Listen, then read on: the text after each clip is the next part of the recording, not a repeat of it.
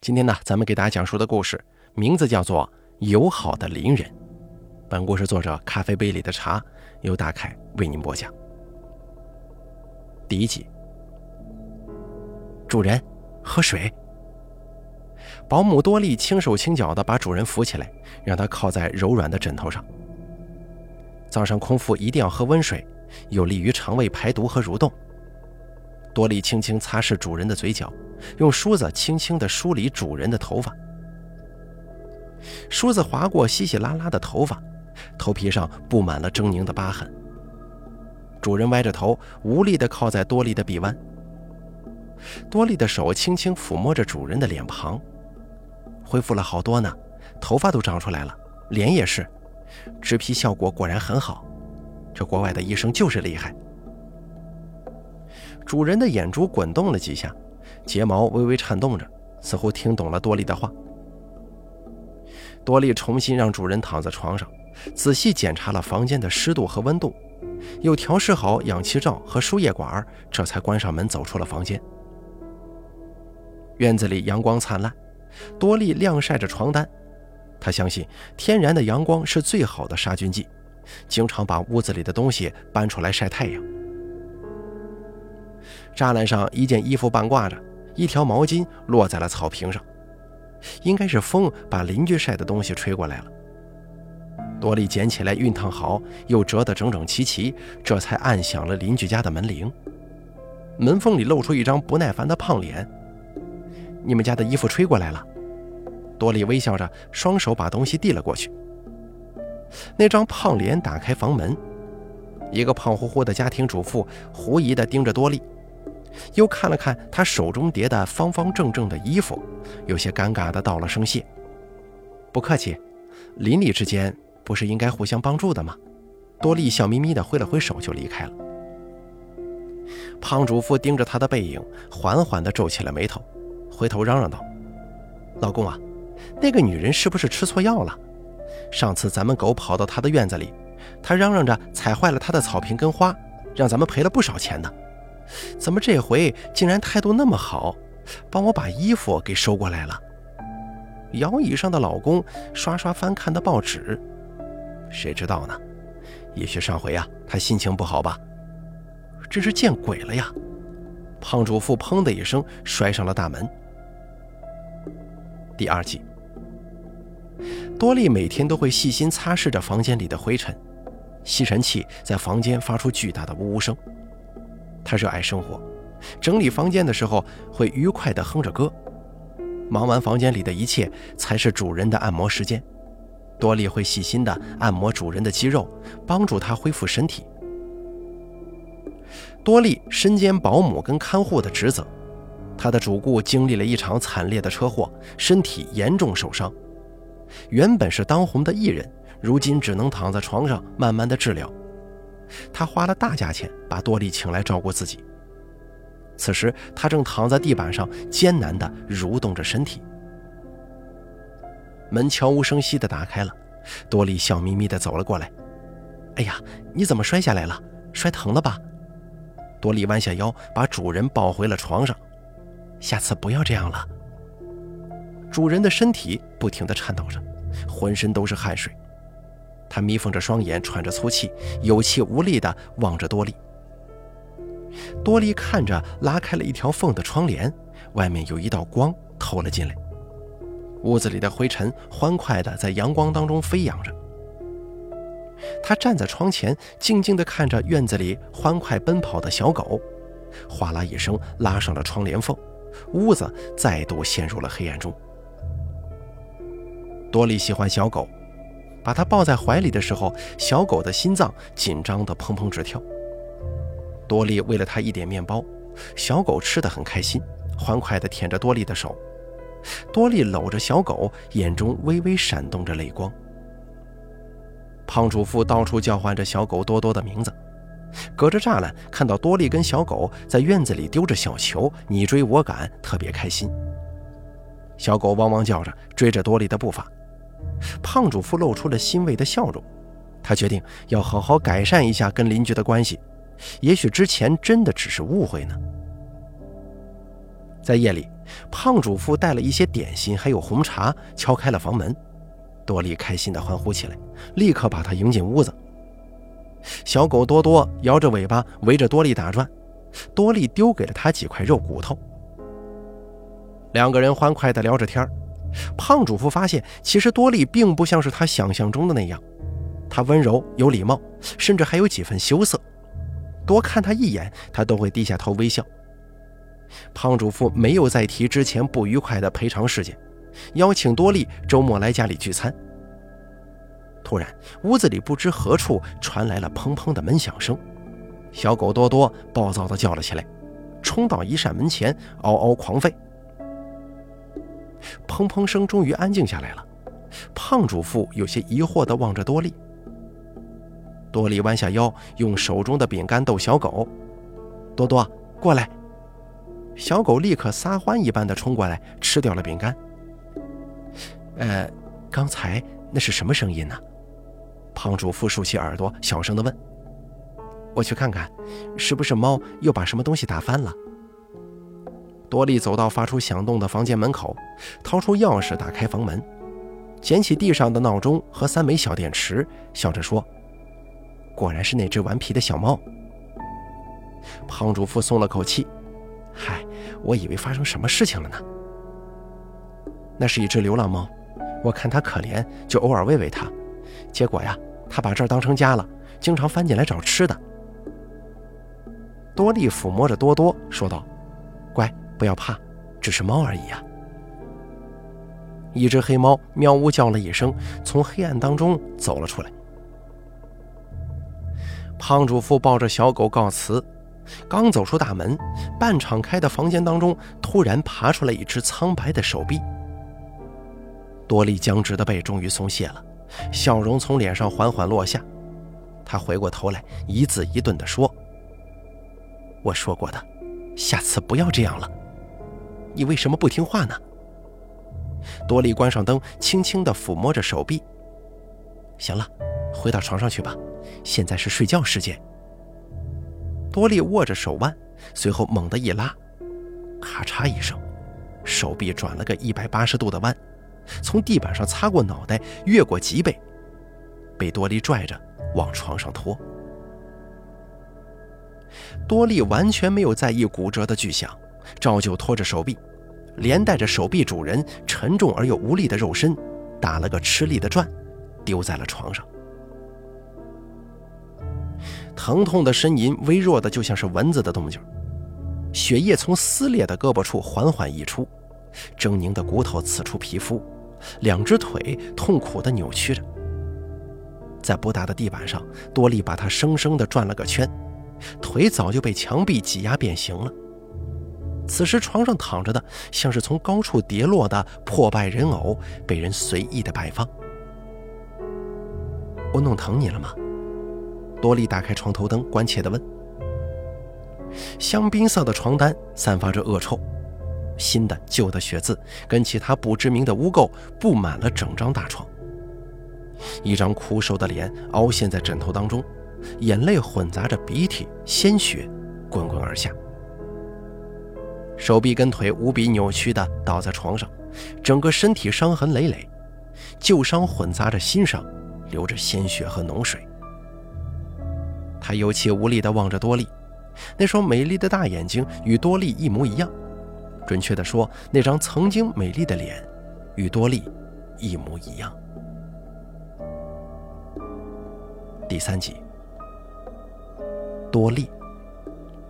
这个世界上有无数个多莉，如同最初那只名叫多利的克隆羊一样。一九九六年七月五日。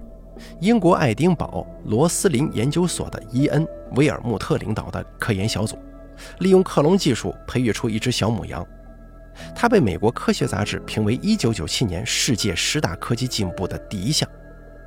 可惜多利只活了六岁，一只羊原本的寿命应该是十二年。后来，科学家们制造出了克隆猪、克隆鼠、克隆狗、克隆猫，可惜克隆的成功率很低。而且缺陷太多，社会各界声音反对这种克隆技术的推广。克隆技术，尤其是与人类有关的克隆，被严格管制。但是在这个世界上，只要你有足够的钱、足够的社会关系，你就可以知道普通人不知道的，也可以得到普通人得不到的。林霄在经历了一次毁灭性的车祸之后，需要漫长的恢复时间。他不愿意自己被人遗忘，也不愿意财源滚滚的演艺事业搁浅，所以他通过经纪人向一家神秘公司支付了一大笔钱。一个月后，多莉来到了他的家中。多莉像个纯真的小孩，温柔善良，她像林霄的孪生妹妹，把他照顾得无微不至。林霄的经纪公司对外宣称，林霄要去美国游学，拍完已经签约的三个广告之后，就去游学一年。一年后，林霄将带着自己创作的剧本再度回归娱乐圈。那三条广告没有让多莉穿帮，反而让大家觉得林霄变得友好起来了。过去的他嚣张跋扈，除了呵斥助理，就是骂经纪人。外带着鼻孔朝天，冲着一切看不上的人翻白眼。林霄脾气是坏，可是死忠影迷多，演技又好，众人哪怕背地里恨得他咬牙切齿，对着他也是点头哈腰的。到底是什么时候开始改变的呢？是多莉私下跟经纪人联系吗？安妮姐说让我去拍一个杂志封面，对不起，你生气了吗？他说：“你要安心养病，我帮你工作就好了。你不能没有曝光率，这样人气会下滑的。”还是发现多莉盯着自己那些影后奖杯的表情呢？主人，你可真厉害！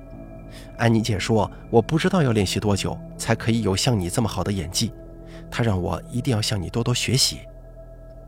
还是发现多莉与韩亚的绯闻照了呢？主人，你就别生气了。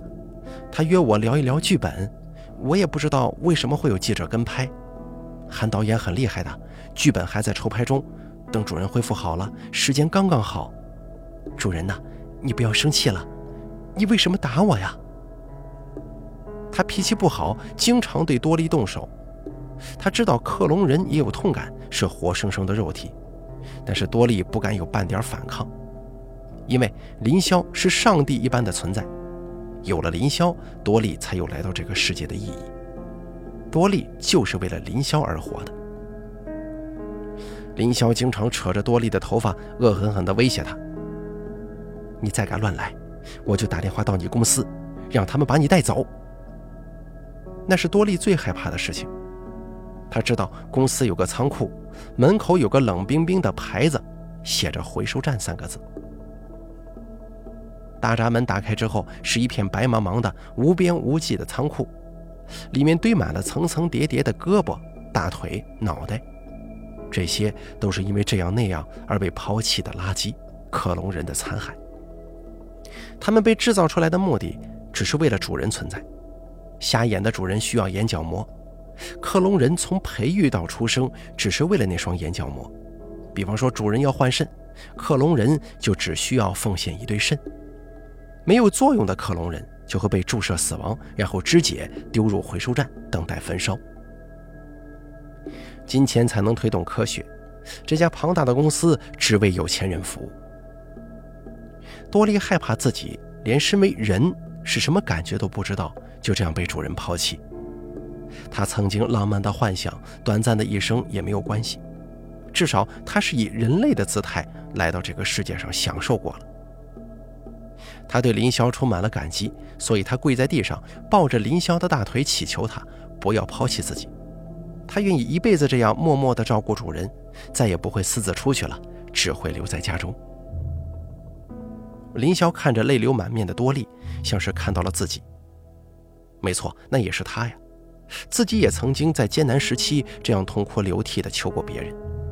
他求过父亲不要离开，求过母亲不要死掉。求过经纪人让他帮帮自己，可他们都没有响应他的祈求。林霄放下电话，一字一顿地说：“我只给你最后这一次机会了。”他还是心软了。第四集，多莉很有礼貌地拒绝了安妮的邀请，说现在只想安心照顾主人，等主人身体恢复健康。多莉也推掉了韩导演的约会，他说目前可能不是成熟的时机，等以后再与他联络。多莉更加卖力地打扫房间、修剪草坪，给林霄做各种有营养的食物。多莉认真看书，一脸崇拜地陪着主人看他以前演过的电影和电视剧。多莉除了必要的生活采购，再也没有离开过家门，寸步不离地陪着林霄。但是林霄发现自己毛发的脱落日渐严重了，身体开始出现乏力，经常陷入长时间的昏睡。他给经纪人打电话，安妮却说他是创伤后遗症。负责治疗林霄的外国医生回国去了，他是万万不能去医院的，这样一定会惊动媒体，他的一切就完蛋了。安妮让林霄打电话给多莉，林霄去卧室拿起了分机，偷听到的对话没有任何异常。多莉向经纪人汇报自己的身体情况，并且保证会好好调理林霄的身体，督促他按时吃药。两个人没有谈任何演艺事业的话题，林霄一度认为是自己多疑了。一直到多莉出去采购，他想要去院子里偷偷晒晒太阳，这才发现大门被锁上了，他根本就无法出去，没有自由。更难以置信的是，多莉被韩导演送回了家，两个人在门口吻别。林霄本人一直对韩亚有好感，可韩亚从不回应他的示好。甚至公开表明不喜欢林霄的性格和作风。可现如今呢？韩亚一脸温柔地捧着多莉的脸，含情脉脉。大热的天儿，林霄惊出了一身冷汗，猛然的醒悟才让他明白，多莉的基因中，他天才演员的那一部分，多莉也是完全具备的。他的自私、小心眼儿、妒忌，多莉也会有。多莉就像一个纯真的婴孩。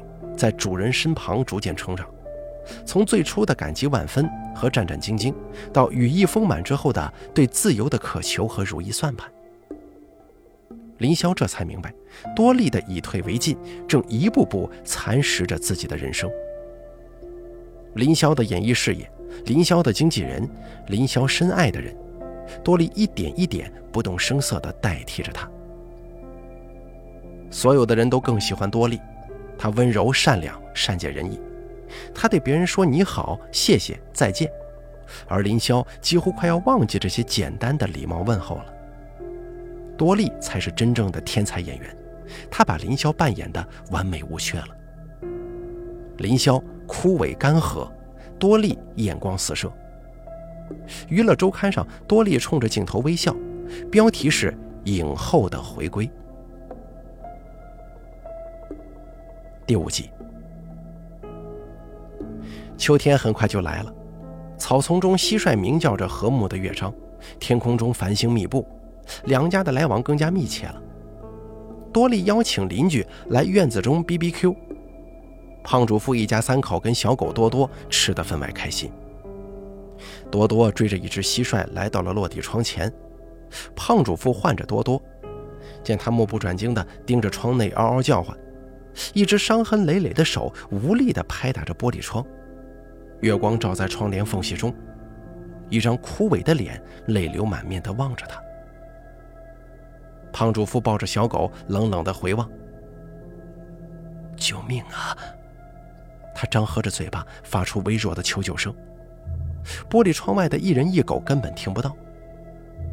胖主妇盯着那个人的脸，足足好几秒钟，突然露出了一个诡异的笑容。头轻轻地依偎着心爱的小狗，喃喃地说：“我们其实什么也没看到，是吧？”多多嗷呜了一声，似乎同意主人的看法。胖主妇胃口很好，又吃了两个大鸡腿。她的丈夫一脸宠溺地望着她，时不时地给太太擦擦嘴角，还抱着怀中的女儿给她喂食，一家人温馨又和睦。可半年前不是这样的，胖主妇的丈夫是个酒鬼，喝醉了酒就揍老婆打女儿，家里的东西能摔的就摔了。丈夫一直想要离婚，可又不愿意支付太太一大笔赡养费。